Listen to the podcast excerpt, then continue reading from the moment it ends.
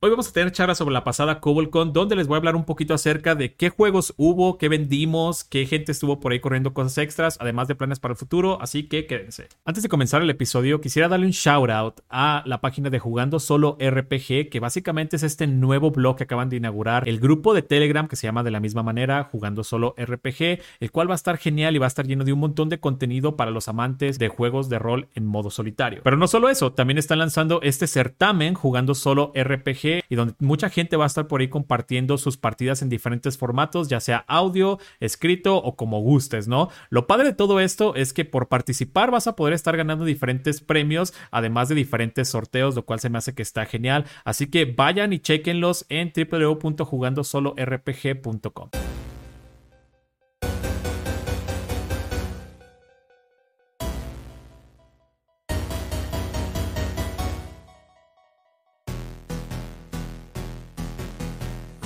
Second Podcast. El show sobre juegos de rol comienza ya.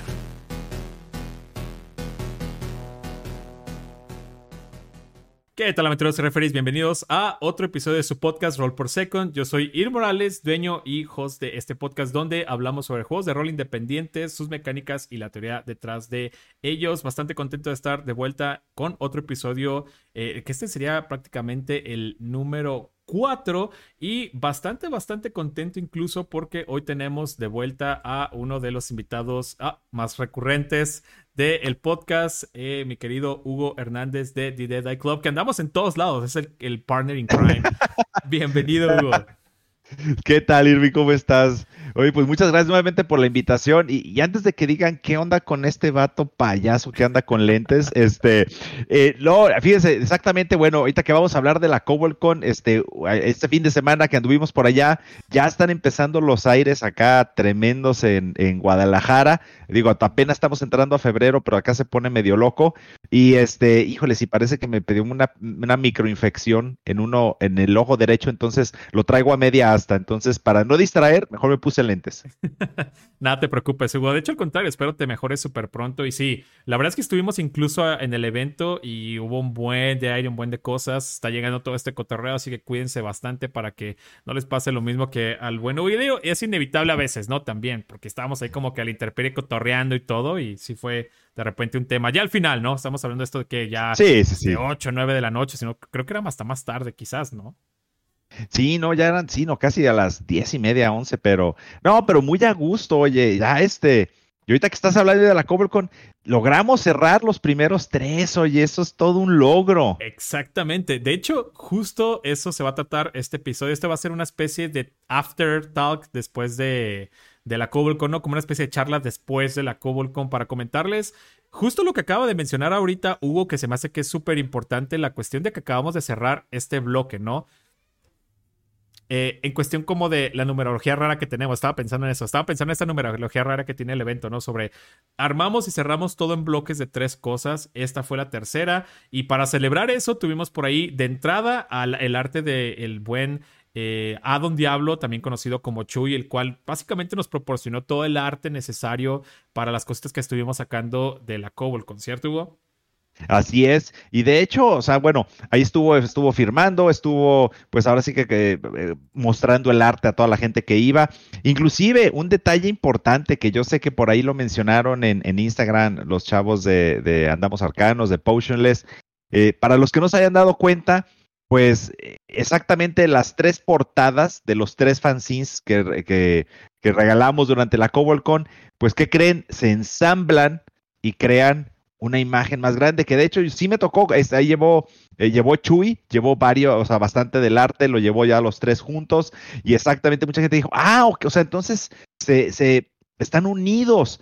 Y sí, exactamente, o sea, la intención es que las tres imágenes hacen una imagen más grande. Así es, prácticamente puedes tomar como que cada fanzine abrirlo, colocar este, digamos que en orden podríamos decir que el primero era el de hasta abajo, luego el segundo era el de a medias y el tercero era el de hasta arriba, me parece. Sí, creo que está en ese orden exactamente. Entonces, si pones el último, el 3 hasta arriba, 2 y 1, hace esta es, pues básicamente esta hermosa escena de que tiene un montón de acción por todos lados, se me hace que está genial, sobre diferentes aventureros en diferentes niveles de este mismo lugar, ¿no? Unos que están hasta abajo y otros que están hasta arriba, otros a medias, y tiene un montón de cositas padres por ahí de, de, elementos como trampas, enemigos, batalla, gente escondiéndose y otras cositas que probablemente luego les vamos a preguntar eventualmente por allí en redes. Otra cosa más, si están eh, viendo el episodio en el canal de YouTube, voy a estar poniendo por ahí diferentes imágenes y cosas referentes a las que vamos a estar hablando ahorita, Hugo y yo, eh, para que se den una idea y puedan checarlo. En dado caso que lo estén escuchando, no pasa nada, luego se pueden ir a ver el episodio sin broncas, aunque creo que incluso Spotify tiene por allí video, ¿eh? pero igual para que lo chequen. Por si hablo de algo, tengan por seguro que lo voy a estar mostrando ahorita en la pantalla, ¿va? Eh, entonces, estuvo por ahí Chuy, justamente con diferentes prints de, este, de todo este arte, muy bonitos. Eh, de cajón, si fuiste y asististe al evento, te dábamos uno ya firmado si gustabas, si querías. Y si querías algún extra, pues era ya un apoyo tanto como para Chuy, tanto como para el evento, ¿no? Así es, y la verdad es que yo creo que yo, vi a la gente muy contenta, la verdad es que hay unos prints que están fabulosos. Eh, yo sí me traje uno, yo tengo el exactamente el que estás mostrando, el del Cobol con la espada, eh, ya es parte permanente aquí del salón de juegos, entonces es, se me hace que es fabuloso y captura la esencia, ¿no? De, de, de, lo que son los juegos. Que, que, a mí algo que se me hace interesante, fíjate, y, y lo platicaba con alguien de por qué ¿por qué le tratamos de dar este feeling así como de vieja escuela, no? Y, por ejemplo, yo lo primero que les decía es, bueno, uno, no, no, no es, no, no asuman que estamos en contra de los nuevos sistemas. Lo que pasa es que ahora sí que es un gusto muy personal todo esto de la, de la vieja escuela. Pero algo que a mí me encantaban, todas las imágenes, por ejemplo, de, de BX, de la, o sea, de las primeras versiones de Dungeons Dragons, todavía de primera edición, es que todas las imágenes te contaban una historia. Y yo me acuerdo o sea, tú veías una imagen de estas que hacía, por ejemplo, Ero Lotus o las que hacía Isley en las portadas, y como que lo veías y decías, no sé, te imaginabas un montón de cosas. Híjole, yo quiero una aventura así. Y es, y es lo que le pedimos a Chuy, y la verdad lo capturó de una forma fabulosa. Sí, la, verdad es que está, está genial, se me hace que es bastante bonito. Ahorita les voy a estar mostrando justamente la imagen que tenemos del el fanzine número 3 tiene a capturar unas cosas, como lo mencionas, bastante, bastante genial. Hay un buen de acción y un buen de cosas sucediendo, eh, pues en todo el, el, fanzine, básicamente, ¿no? Toda la imagen, lo cual se me hace que está genial y está brutal. También, hablando del fanzine, justamente tuvimos por allí la presencia del el buen Caligaes en este eh, fanzine número 3 de la CobolCon, donde este fanzine lo llenamos de un montón de herramientas y cosas que puedes utilizar para tus juegos, así de antemano. Viene de manera totalmente gratuita en tu entrada. Eh, si vas a, si pagaste para una mesa y demás, viene por ahí incluido. Y lo puedes cargar actualmente eh, gratuito, igual, de manera totalmente gratis, gratis. Y si quieres, o sea, colaborar con algo, es súper, súper apreciado, ¿no? Esa es la palabra apreciado. Exacto. Lo puedes, lo puedes, este, descargar totalmente gratuito entonces de internet, ya sea de la página de Itch, que la pueden encontrar en mi Itch, o si no, directamente en DriveThru. Entonces, Caligaes, regresando al tema, es básicamente un TikToker que está haciendo por ahí bastante ruido, apoyando y colaborando con la CobolCon con un eh, generador de cultos que se llama 6 de 6, mi primer culto, el cual se me hace fabuloso. ¿Tuviste por ahí chance de darle una mirada, eh, Hugo? Sí, de hecho lo estuve probando y está increíble. A mí algo que, me, algo que me gustó y es algo que habíamos platicado que queríamos hacer mucho con el fanzine, es que queríamos que fueran este, neutrales, o sea, que no fueran para ningún sistema. Y la verdad es que este generador de cultos, yo lo veo que lo pueden usar para quinta edición, lo pueden usar para Call of Cthulhu, lo pueden usar para Pathfinder, para lo que quieran. Y trae unas ideas fabulosas, ¿no? Y como, y como se llama, ¿no? El de 6 de 6, que realmente son utilizar seis dados de seis, seis veces. ¿sí? Y con eso logras generar acá el culto. Salen cosas bastante interesantes. Sí, de hecho, me gusta mucho el humor que, que tiene Caligaes a la hora de escribir. Se me hace que está muy padre. A veces eh, solemos ser, digo, y me incluyo, no muy serios respecto a las cosas que hacemos. Y creo que Caligaes le mete ese twist extra por allí de, de sabor, digamos, ¿no? Lo cual se me hace que está genial. Eh, también otra cosa que se me hizo muy padre al respecto de esto, digo, podemos hacer algo así como que rápido para que se den una idea, es por ejemplo, tomamos el resultado, no sé, 3, ¿no? Eh, 700 serpientes que comparten una sola mente, son psíquicas y se llaman, este es básicamente el patrón, ¿no? Entonces de ahí ya tienes una idea súper cool. ¿Cómo nacen los cultistas? Pues leyendo en voz alta la página 237 de sus escrituras sagradas. Entonces ya esto puede meterle ahí una página que es súper clave a la hora de hacer cultistas y que puede tener mucho que ver con la aventura, ¿no? O sea, ya de aquí empieza a salir la imaginación y las semillas de aventura. No somos como otros cultos, dice por allí, entonces podemos a lo mejor tomar este. La sombra de cada cultista tiene vida y revela sus intenciones una hora antes de que sucedan. O sea, wow, ¿no? Hay esta predicción de las cosas que van a estar sucediendo a la hora de estar persiguiendo a lo mejor al culto o algo. Se me hace genial, ¿no? Nos hemos reunido aquí para asesinar a un dios. Nuestro patrón tomará su lugar. Entonces, cool. De ahí vamos al twist, ¿no? A darle ese giro inesperado al culto, que sería cool twist, que es a lo que me refería con, con de todos, con donde se nota básicamente eh, el, humor que tiene Calegaes a la hora de, escribir, ¿no? Entonces, por ejemplo, uno podría ser el culto y su patrón son, son eh, simplemente títeres de un poder mayor. Entonces, a lo mejor todo esto es una fachada, ¿no? ¿Qué te parece, Hugo? No, está fabuloso. Y como tú dices, mira, yo creo que aquí lo interesante es a mí una buena tabla como estas tiene que darte el esqueleto de una historia y te debe dar suficiente como que carnita para que tú de ahí puedas empezar a crecerla, ¿no? Y creo que en este caso, digo, uno tiene muy buenas ideas, o sea, ahorita con lo simplemente con lo que dijiste, ya puedes armar, híjole, se me ocurren tres campañas con diferentes este, plot twists, con diferentes tramas. Eh, número dos, creo que está lo suficientemente random, ¿sí? Y tienes tantas opciones que puedes utilizar esa tabla múltiples veces y no vas a sentir que estás como que vendiendo pan con lo mismo, ¿no? Que es ahora sí que, ah, como algo que discutíamos tú y yo el otro día, ¿no? Eh, las características de una buena tabla y creo que, pues creo que estas tablas las cumplen, ¿no? Sí, totalmente. La cuestión de que las tablas si tienen pocos resultados, lo ideal es que sean de inspiración, que tengan suficiente ahí para que valgan la pena y luego las puedas estar este, reemplazando, que es básicamente el caso que sucede ahorita con el, con el generador de Caligaes, lo cual se me hace que está fabuloso. Y como lo mencionas, de aquí pueden salir un buen de cosas para una partida y la puedes utilizar en todo, ¿no? totalmente lo veo aplicado a lo mejor a una partida de Call of Cthulhu. O sea, moviendo y tuqueando un poco, podrías totalmente hacer funcionar esto así, tanto como a lo mejor para algo para Dungeons and Dragons, que creo que está un poquito más enfocado a ese lado, pero lo puedes utilizar prácticamente donde tú creas y lo más importante, que es lo que usualmente yo suelo hacer con todas mis herramientas, puedes y tienes el permiso total, no sé si en el de caso de calidad es lo mismo, pero yo lo haría de todos modos, eh, de destrozarlo, moverlo y adaptarlo a lo que tú necesites, que es mucho del punto de este tipo de reglas, ¿no?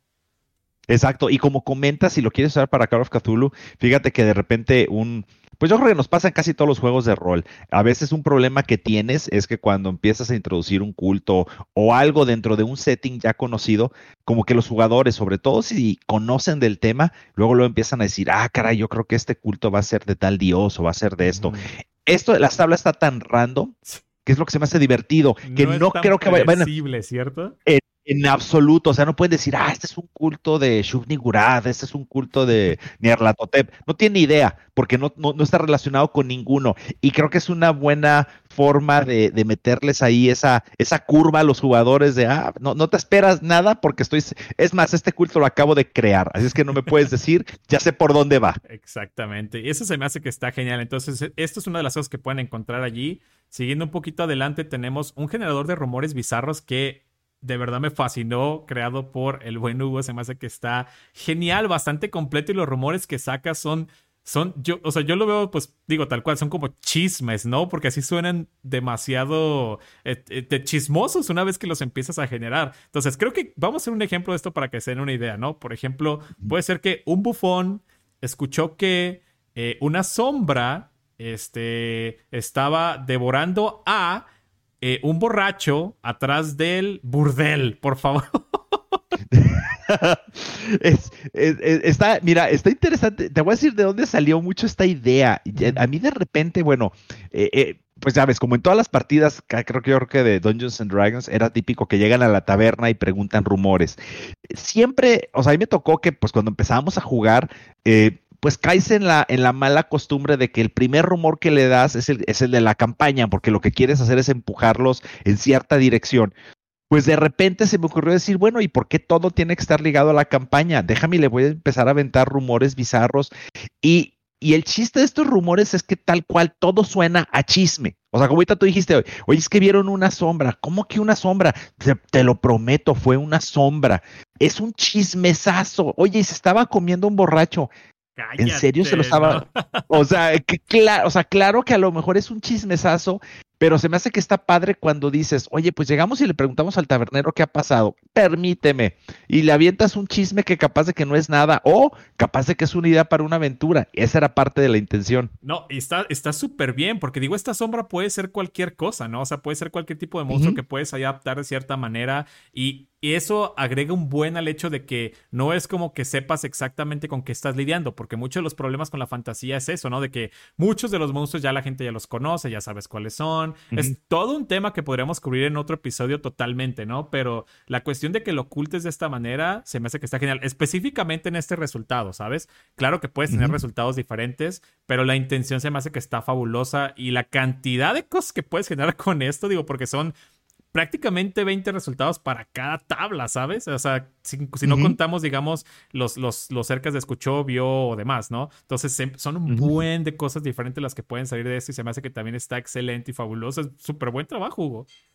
No, no, no, pues muchas gracias. A ver, será bueno que si alguien por ahí después lo, lo prueba, se aceptan sugerencias, retroalimentación, a ver qué tal les va. Digo, este, lamentablemente si esto ya lo escuchan mis jugadores, ya van a saber que mucho de, de lo que les aviento así que son chismes salen de aquí y no todos son ciertos. Qué chido, no, me encanta. Se me hace que está fabuloso porque suenan a eso, suenan a chismes, ¿no? O los rumores más clásicos que escuchamos así eh, de, de, tropes, digamos, muy generales, es de que, no, es que alguien vio una, un, este, ya a veces hasta dicen, revelan monstruos, ¿no? Como que es que un Olver está causando problemas en el bosque. Y ese es como que tu hook y tu rumor. Pero no, para que sea un rumor de verdad tiene que estar como un chisme. Y eso es lo que me fascinó de, este, esta herramienta.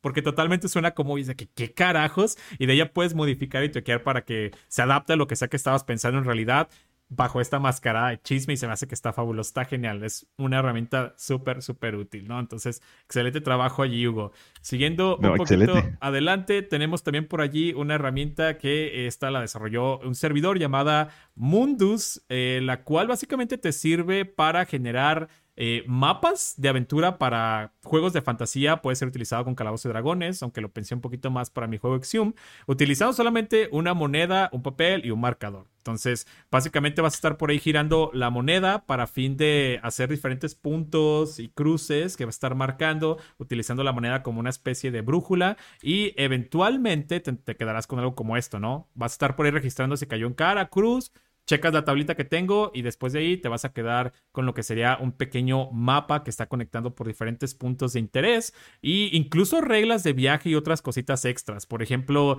puedes poner tus dedos para fin de que eh, determines cuántos días de viaje son de un lugar a otro, entre otras cosas, lo cual se me hace que está pues bastante genial para que hagas mapas rápidamente, ¿no? Yo diría que hasta en dos minutos podrás generar un lugar de aventura para una partida o incluso para una campaña, ¿no? Con tantos lugares de interés, digo que puede haber bastante juego, ¿no? E, exacto. Y fíjate que a mí lo que me gustó mucho exactamente de este sistema que desarrollaste, creo que por ahí inclusive hace, hace un par de semanas había subido una liga a una página que te creas como mapas mentales, ¿no? O sea, que dices, ah, créame un mapa, ¿no? Y lo que te hace son un montón de burbujitas con nodos y ya te dice, ah, con esto puedes crear el calabozo. El, a mí lo que me gustó de esto es, eh, digo, no es que yo le tenga de repente aversión a las herramientas online, pero a mí de repente que sea un poquito algo más tangible, algo que puede ser con una moneda, con un lápiz, con un papel, en un cuaderno, sobre todo, bueno, yo creo que es eso, a mí me gusta mucho, siento que plasmo las ideas de una manera diferente cuando las escribo en papel a cuando estoy enfrente de un procesador de palabras. Entonces a mí el hecho de que ya te saca una opción de que, mira, agarro una hoja de papel en blanco, tu moneda, plumones, y que puedas armar algo, otra vez, es, ese me padrísimo. Y fíjense, y, si lo ven aquí, algo que me gustó todavía más es que literalmente si juntan los tres generadores, híjoles, ya armaste casi que es una campaña. o sea, y es... No me he puesto a pensar en eso, Hugo, pero sí, si generas un punto al principio y, lo, y luego generas este por ahí el mapa, empieza a lo mejor en un pueblo y luego generas los rumores, los, los relacionas con cada punto y claro, tienes todo un mundo con rumores, un, culto que está involucrado y un mundo para jugar. No me había dado cuenta, Hugo, tienes toda la razón. Sí, y ahí está, y nada más con un fanzine, ahí ya pudieron armar su siguiente aventura. El que tenga dudas de cómo armar aventuras, les recomiendo que lo bajen y lo calen. Van a ver que va a salir algo interesante. Qué interesante, Hugo. No me he puesto a pensar en ello, pero sí, si juntas las tres herramientas de este fanzine, totalmente puedes sacar una campaña en cuestión de nada de tiempo, y lo cual se me hace que está genial y brutal, ¿no? Es, está, está, está muy, muy padre. Esto está genial. Regresando un pasito a lo que estabas mencionando acerca, creo que hacen falta también más herramientas de este tipo, ¿no? Más análogas, podría ser la palabra a lo mejor, porque sí, puedes generar muchas cosas en línea y muchos generadores bastante cool allá afuera, pero a veces lo que uno quiere es sentarse y tener esta experiencia un poquito más física con, con tu trabajo, ¿no? Sí, y, mira, y es muy curioso porque ahorita que estamos hablando de esta experiencia física, me ha tocado ver que de repente salen muchas preguntas, es muy común que salgan, por ejemplo, en Twitter, ¿no? ¿Cómo preparan sus campañas? ¿Cómo hacen esto? Y a pesar de que hay un montón de, herramientas en línea, bueno, creo que, por ejemplo, de las más conocidas, está la de donjon.com, que tiene toneladas de herramientas, creo que a final de cuentas el problema es, digo, por lo menos, o sea, en lo personal y con varias de la gente que, por ejemplo, he platicado en la CobolCon, eh, como que de repente te inspiras más cuando estás sentado, a lo mejor en un cafecito, con un panecito, tu cuaderno abierto, en ese momento fluyen las ideas. Entonces, como tú comentas, tener de herramientas, de repente estas herramientas análogas que tú digas, me siento en un café con unos dados, un pedazo de papel y generarlo. Yo siento que ahí fluye, no, no sé, por lo menos a mí, yo siento que de repente me da este, me da como que, como dicen, el famoso bloqueo de escritor al momento que abro un procesador de palabras y digo, ah, déjame escribo algo, no fluye. Y en cambio, cuando empiezas a escribir, tachas, redactas, mueves, es mucho, fluye como que las ideas fluyen. Sí, Totalmente de acuerdo. Y creo que es una experiencia totalmente diferente. Te pone eh, en una mentalidad diferente a la hora de, estar sentado con todas tus libretas, tus apuntes y, pueden ser hasta más cosas, ¿no? Tus revistas, donde estés sacando inspiración, a lo mejor como este tipo de fanzines y tus herramientas que te permitan hacer las cosas en el lugar. Se me hace que es una experiencia totalmente diferente a generar cosas, ¿no? O a utilizar cosas en línea, ¿no? O sea, como todo este tipo de herramientas como D&D Beyond y demás, que están bien, o sea, también no, no son muy de, de algo que yo utilice seguido, digamos, porque ni siquiera utilizo mucho sistema, pero, o sea, son útiles, vaya, solamente creo que es una experiencia totalmente diferente a la que tienes eh, como que en la mesa, un poquito más creativa, al menos me parece que es un poquito más creativa, eso me hace que está genial, ¿no? Entonces, este fanzine fue el número 3 que regalamos en esta edición de enero. Eh, otra cosa que se me hizo súper interesante fue por allí el roster de juegos o la lista de juegos que tuvimos para fin de que la gente pudiera venir a probar. Entre mis favoritos y que vi que la mesa se la pasó bomba y genial, estuvo por ahí Troika, eh, que corrió por allí sí. Este, Anya, y vi que se la pasaron genial, ¿no?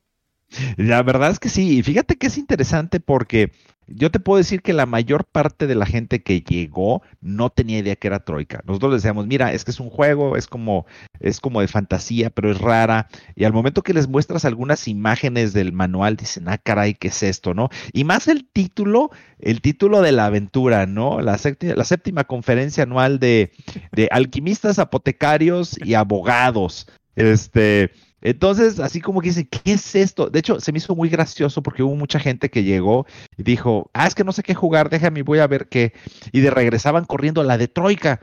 Y yo en serio, sí, o sea, y es un juego que dicen, es que no sé ni de qué sea, pero está bien raro y la verdad se la pasaron fabulosos. Yo sí los vi súper contentos a todos. Sí, y eso, y eso es otra cosa, ¿no? Digo, el formato de, de, cómo puedes llegar a jugar a la CobbleCon es, puede hacer en línea y puede hacer tu registro en línea y apartar tu lugar en línea para que estés seguro que ese día vas a llegar, tienes tu horario y sabes qué jugar, que honestamente esto es lo más recomendable, aunque puedes llegar en el momento pagar tu entrada en el momento y ver qué es lo que queda disponible en el momento, ¿no? Lo cual se me hace que está, está bastante, bastante bien. Hugo es el que se encarga de todo esto. Entonces, aparte de que les va a poder dar una muy buena descripción de qué tipo de juegos hay y qué tipo de experiencia puedes obtener, este, es ideal para nuevos jugadores. O sea, puedes literal llegar en, cero y decir, ¿sabes qué? No conozco nada, me vine nada más así porque quería jugar. Vine obviamente dentro del horario que, se, que sería como quien dice de dos y media a máximo cuatro de la tarde. Todavía alcanzas allá a agarrar alguna mesa y decir, ok, sorpréndame, ¿no? O podría ser más, este, más minucioso y googlear cada juego y explorarlo un poquito en mi casa y ver de qué se tratan y luego voy a decidir, ¿no? Entonces hubo mucha gente nueva que llegó a probar este sistema y se me hizo que se la pasaron genial, se la pasaron excelente, ¿no? Y esto solo fue uno de los sistemas que probamos ahí. Tuvimos también por ahí que más Terminator, Terminator, el juego de rol también que es muy interesante porque inclusive los jugadores que estuvieron en el de Terminator eh, sí llegaron y dijeron, ¿cómo que hay juego de rol? Yo lo, fíjate que se me hizo muy curioso porque yo lo había, eh, yo lo había visto anunciado en algún momento en el Kickstarter y, en este caso eh, Elías, el DM, le dije, oye, ¿cómo está el sistema? Y me dice, no, me dice, la verdad, o sea, sí se puede pulir un poco más el sistema, pero el manual está súper interesante y está muy bonito. o sea, bueno, uno, digo, uno que ya está viejito y es ochentero, yo soy fanático de todas estas cosas de los ochentas el libro se me hizo fabuloso porque vienen pues, los tipos de Terminators, viene inclusive un montón de variantes que estoy seguro que no han salido ni en las películas ni en, ni en la serie de, de, esta, esta, Sarah Connor, pero que han salido de repente en los cómics. O sea, ahí como que toman otras fuentes de inspiración. Está muy interesante. Y la verdad es que el grupo que estuvo también se la pasó fabuloso. Bomba, ¿no? Sí, eso, eso está genial. Tuvimos también por ahí la, lo que fue la, la segunda parte o es tercera, no, la, la segunda segundas, dos, dos de tres, dos de tres. Tuvimos por ahí de vuelta la partida de eh, el DM Ulises, el cual está básicamente narrando por allí en su podcast, que quizás lo conocen a lo mejor llamado Tirando Rol. Este, eh, excelente, le está yendo súper bien con su partida de Shrek. Es esta trilogía corrida con el sistema, que está corriendo con el sistema de hora de aventura, lo cual también se me hace fabuloso. Y la mesa también siempre al tope, llena y todos pasándose la genial, riendo y demás. Sí, y si quieren, si quieren llegar a experimentar este juego Shrek, eh, sí les recomendamos que en momento que esté disponible, que yo creo que más o menos en una semana, semana y media tenemos disponible ya los eventos de febrero, apúntense, porque sí les puedo decir que este, este juego, el de Shrek, que tiene nombre de, eh, en el sistema aparece como capas, es el primero que se llena. Entonces todo el mundo se pelea, porque si es una idea muy original, o sea, como que te cuentan, como que un juego de rol de Shrek? Y sí, Literalmente es un juego de rol de Shrek, exactamente usando las reglas de hora de aventura de no solo rol, pero es, muy, muy bueno. Y otra vez, pues tiene su, su, si ya han visto las películas de Shrek, si son fanáticos, estoy segurísimo que les va a encantar. Sí, totalmente. Y, como menciona el buen Hugo, esta es de las mesas que más se llenan. O sea que si quieren un lugar, de verdad, cásenlo y apártenlo en línea, como les mencionamos, para que no tengan más bronca, porque sí se llena rapidísimo. Eh, ¿Qué más tuvimos por allí, Hugo, aparte de, estos dos? Tuvimos también al buen Indie Maze que puso un juego poco conocido. De hecho, se me hace interesante porque solo me tocó ver una persona en línea que comentó al respecto, que es el juego de Orpheus. Un juego por ahí perdido de, de este World of Darkness. Eh, muy interesante porque es este, pues sí, mucha gente de repente como que lo relaciona con Wraith.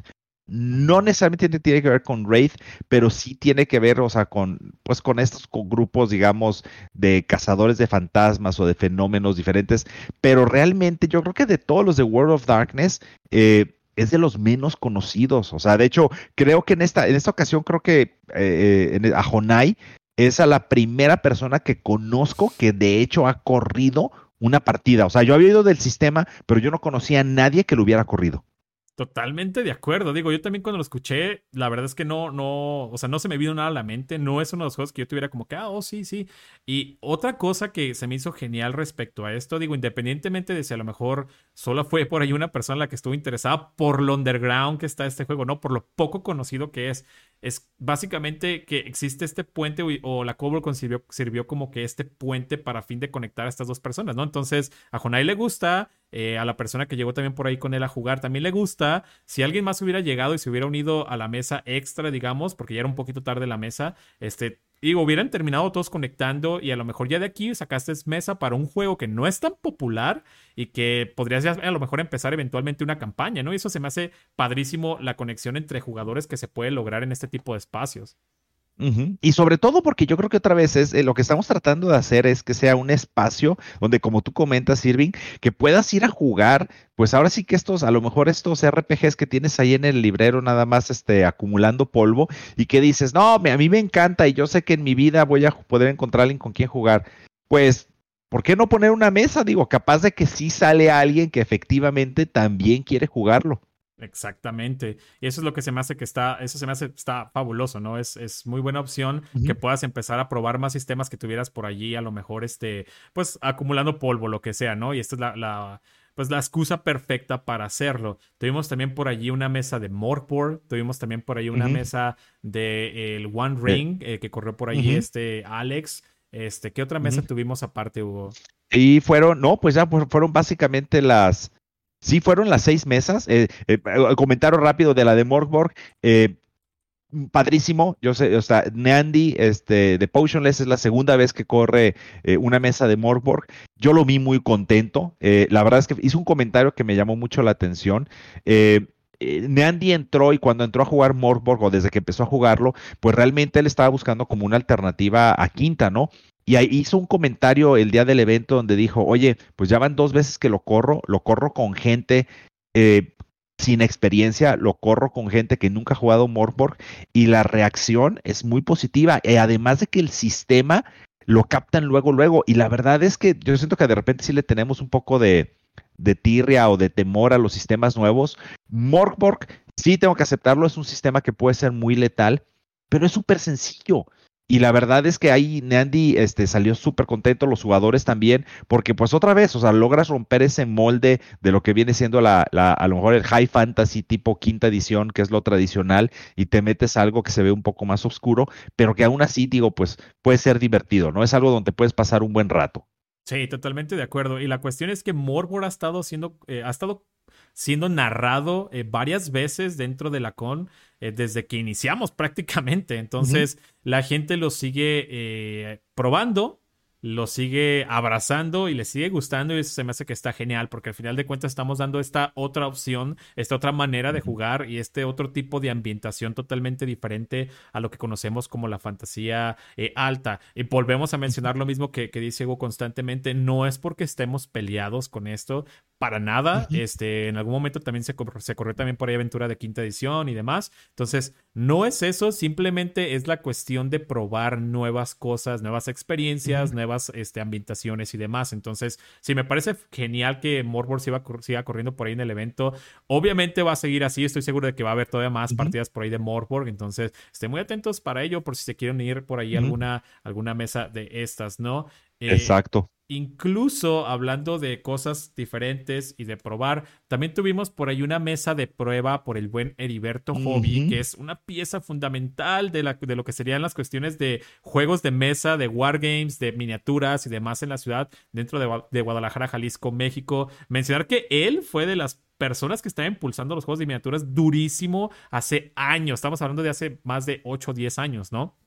Con él Así básicamente pinté mi primer mini y él siguió pegándole por ahí ya de una manera más profesional, no solo a la pintada, sino que más bien también a la esculpida. Entonces terminó trabajando con empresas ya muy grandes de tabletops, eh, como pueden ser Site, entre otros tipos de proyectos. Ah, este me dijo también que hizo por ahí eh, miniaturas para lo que vendría siendo como la compañía que hace Super Dungeon Explore, Mazmorra, me creo que se llama el juego. Entonces, Heriberto está muy involucrado en la escena profesional y desarrollo de tanto juegos de miniaturas como miniaturas tal cual. Entonces nos llevó para que probáramos por allí eh, lo que se llama Magical Girl Assault, que es este skirmish game de Magical Girls. Eh, en un campo de batalla táctico, ¿no? Entonces son como militares, waifus, magical girls, ¿no?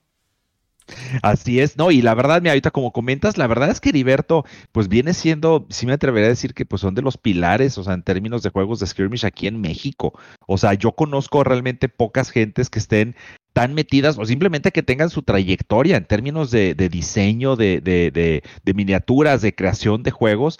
Y este está fabuloso. Yo lo que le preguntaba es, originalmente cuando vi que lo iba a correr y que estuve revisando todo el material, Inicialmente yo pensé que solo era como que un juego que pues mira, aquí están los STLs, tú imprímelo. Pero no, o sea, ya nos enteramos que o sea, eh, tienes la opción de que, claro, puedes comprar los STLs y tú imprimir tus minis, o puedes comprar ya los starter sets ya con las minis impresas y todo. O sea, entonces, eh, pues ahora sí, a la gente que le gusta los skirmish, digo, yo en lo personal, este, yo sé que tú, Irving, sí has sido súper fanático de Warhammer. A mí la cartera no me da para, para, para comprar todas las minis que quisiera de Warhammer, pero esta opción, si quieres jugar, o sea, si quieres alguna partida de skirmish, pero quieres salir del molde de Warhammer, este juego, por ejemplo, el Magical Girl Assault es este es fabuloso e inclusive algo que nos comentó Heriberto es que por ahí vamos a tener este Frostgrave este próximamente en otra CobolCon con todo y el setting completamente armado. Por si alguien quiere probar algún juego de skirmish, vamos a tener también esas mesas.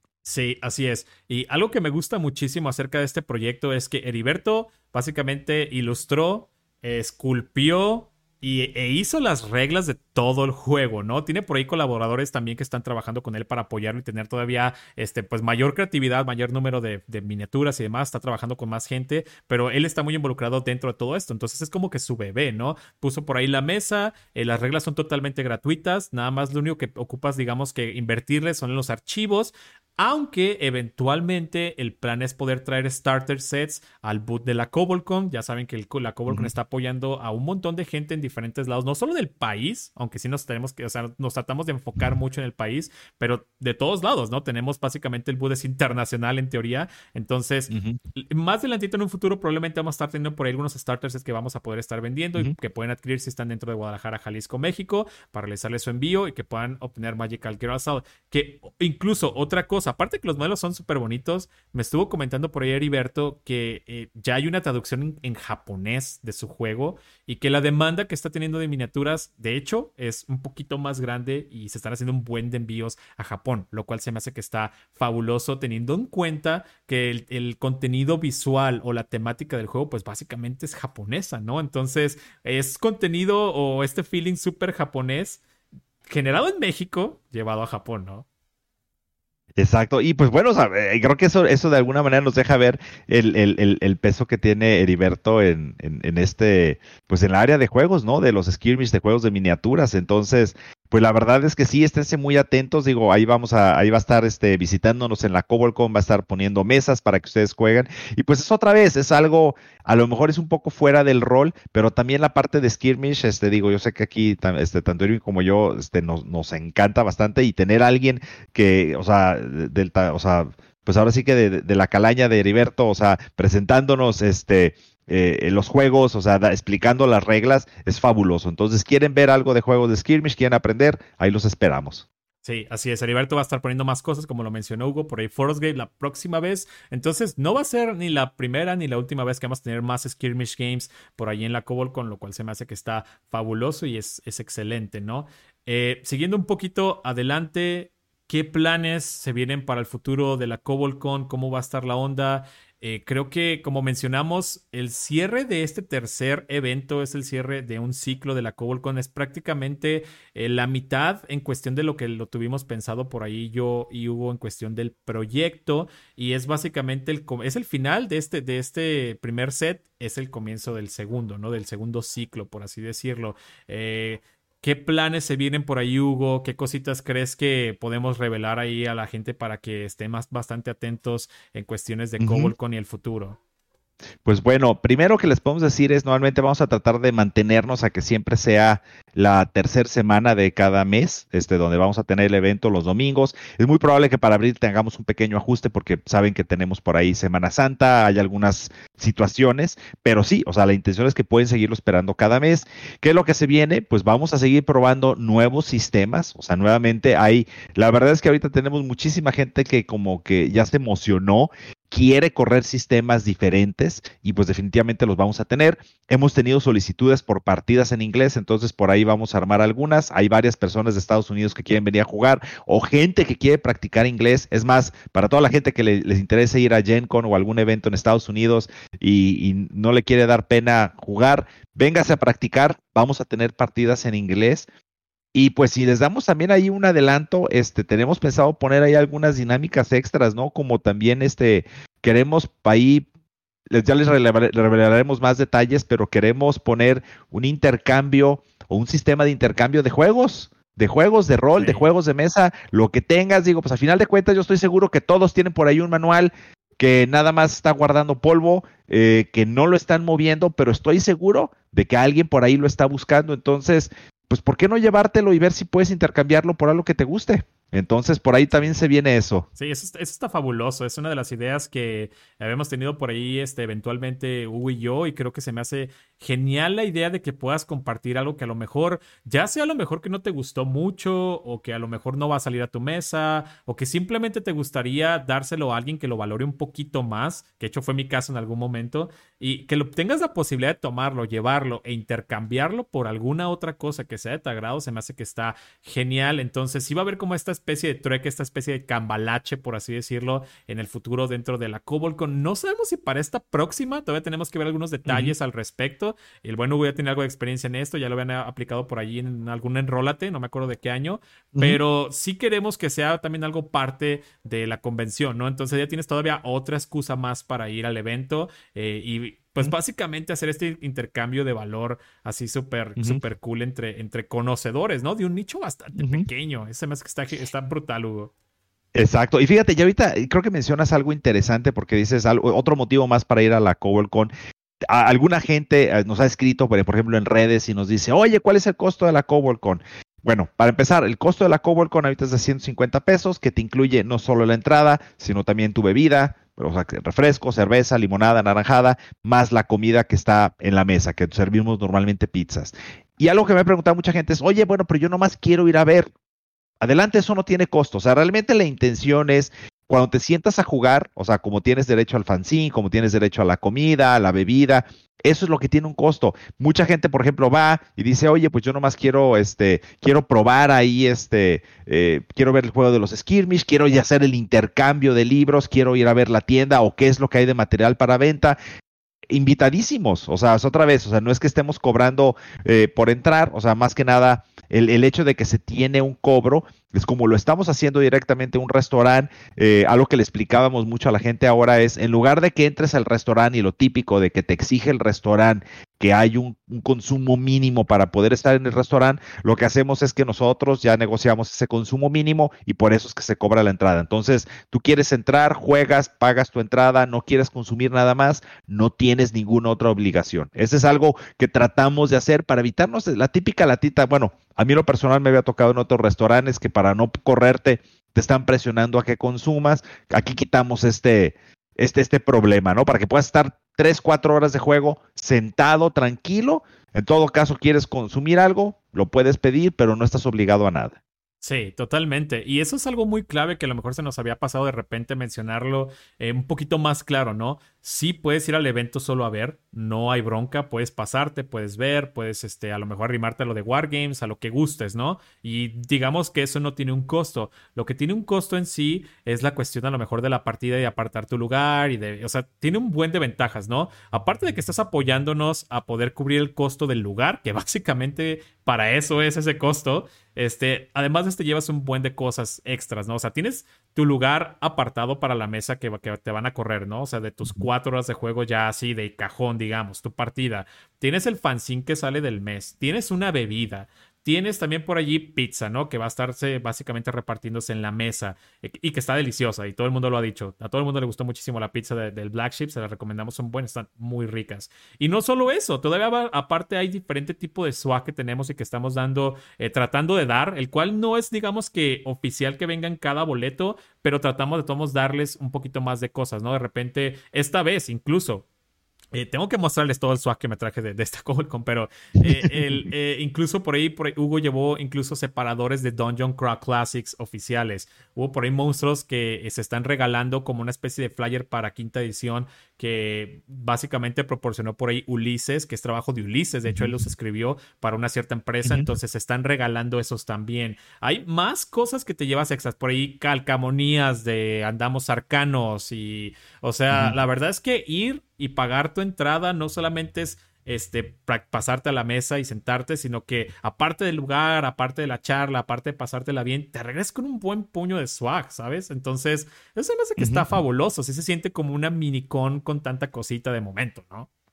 Así es, ¿no? Y a final de cuentas, la intención de todo esto, pues es, es, nuevamente, es tratar de reactivar todos los juegos presenciales y pues otra vez es empezar a crear comunidad, ¿no? Porque también inclusive mucha gente nos ha dicho, oye, pero pero ¿por qué no hacen una con, realmente una con? ¿Por qué no hacen una convención de todo el día, de todo el fin de semana?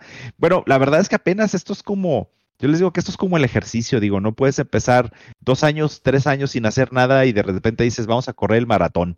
Este, tienes que empezar poco a poco, entonces ahorita estamos, este, calentando motores, estamos este, haciendo aquí el ejercicio, preparándonos, pero si seguimos a este ritmo, podemos tratar de organizar algo, algo en serio antes de que termine el año. Sí, y qué digo, la intención, al final de cuentas, en algún momento tiene que llegar y tiene que ser esa, ¿no? Culminar en algo un poquito más grande. Antes de eh, despedirnos, también me gustaría por ahí mencionarles que tenemos eh, un, lo que es el boot de la CobolCon, nada más que lo tenemos en su versión en línea, donde tenemos un catálogo completo de todo lo que está en venta en el boot de la CobolCon. ¿Por qué? Porque hubo mucha gente preguntándonos que, pues, cómo le hacían, si querían conseguir mercancía o juegos que estamos trayendo, que Ojo, son un poquito eh, difíciles de conseguir o que son un poquito caros y nosotros nos estamos encargando de esa logística para que ustedes puedan tener sus juegos eh, de ya, ¿no? Básicamente evitándose todo el dolor de cabeza que es eh, básicamente pedirlos y pagar envíos carísimos de lugares muy recónditos en el mundo y demás. Entonces, ahí fue donde tuvimos que montar esta tienda online que es bastante sencilla, es más que nada una manera de levantar el pedido y de ahí nos encargamos directamente nosotros. Esto está súper artesanal, chicos. Entonces, pueden venir y aquí pueden ver básicamente todo lo que tenemos, los títulos que tenemos por ahí disponibles en la Cobolcom, como es Exhume, Templos Lamentos, tenemos Depths, tenemos Primal Quest,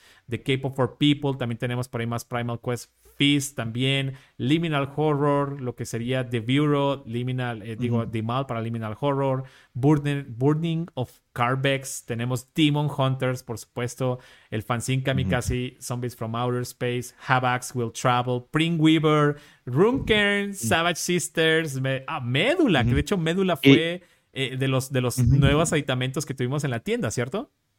Así es, Médula y también tenemos Leyenda, los dos. Tenemos Leyenda que es argentino, Médula que es aquí mexicano. Este, los dos muy buenas opciones. El de Médula es la guía rápida, es la guía de inicio que de hecho creo que la lanzaron oficialmente en la Mega XP del año pasado, entonces aquí también directamente la pueden conseguir, o el juego de leyenda, que pues el, el gran Marcos vino aquí a hacer promoción hace poco durante la FIL, tuvo esta que está, hizo todo este rondín por todo nuestro país. También aquí tenemos varios números, incluyendo su famoso este, Dadito 12. Este, ya los tenemos disponibles. Sí, entonces pueden checarlos ahí en esta tienda en línea para que sepan todo lo que estamos trayendo e incluso cuánto cuesta, ¿no? Lo cual se me hace que hay muchas cosas este, muy, muy accesibles que puedes comprar. Por ejemplo, el de médula cuesta 100 pesos.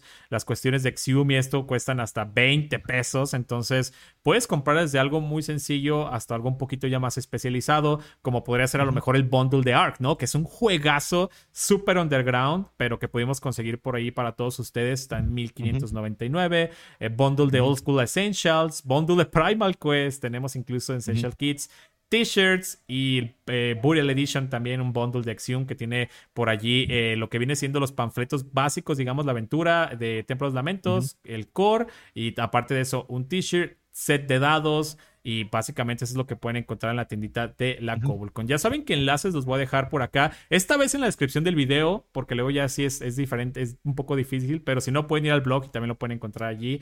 De todo lo que acabamos de cubrir ahorita en esta after charla o esta after talk de eh, lo que sería la CobolCon. ¿Alguna cosa que te gustaría mencionar antes de despedirnos por allí, Hugo?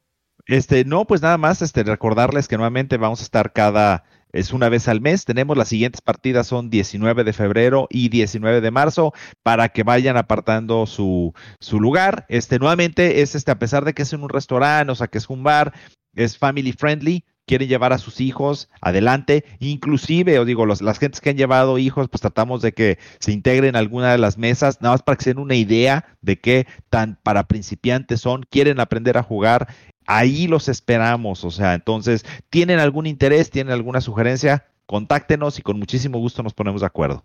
Así es. Creo que yo me voy a despedir con ese comentario, expandiendo un poquito más. Creo que este evento está tan bien como para gente nueva, como para gente un poquito más experimentada. Eres nuevo, bueno, puedes probar el juego, te van a enseñar a jugar, te la vas a pasar genial. Las mesas son súper amigables, entonces no creo que tengas bronca y te la vas a pasar muy bien, ¿no? Eres un poquito más veterano, probablemente vas a poder eh, probar sistemas que a lo mejor o no conocías o nunca habías probado o a lo mejor los conocías y jamás pudieron salir a lo mejor a la mesa, ¿no? Entonces, creo que está genial porque es este puente entre ambos mundos, ¿no? Y si llevas a tu familia incluso, o sea, de que hoy sabes que, pero qué mi familia, adelante, ¿no? Habrá una mesa un poquito más apta para los más pequeños de la casa y los demás, pues se pueden unir a una mesa a diferentes tipos de temáticas y gustos para todo mundo, ¿no? Entonces, creo que está genial por ese lado. Lo hemos visto, ha funcionado, ha ido gente tal cual de la que estamos hablando, gente ya un poquito más veterana, gente totalmente nueva, eh, familias y todos encajan en este ambiente de la Coworkon, lo cual se me hace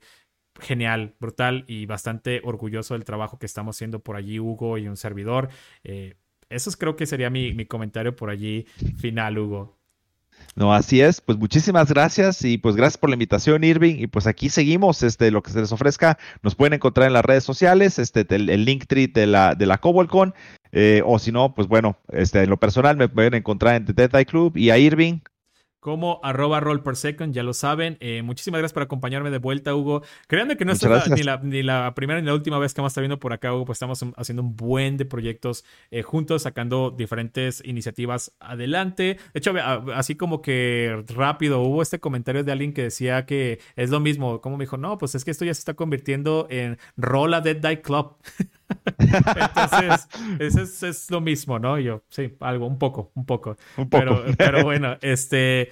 Eso sería todo por este episodio, amigos. Muchísimas gracias por acompañarnos en esta charla después de la Cobolcon. Espero haya sido un poquito informativo y sepan qué es lo que pueden encontrar de este evento, qué es lo que pueden incluso encontrar en el boot en línea para que lo chequen por si les interesa alguno de los juegos que tenemos.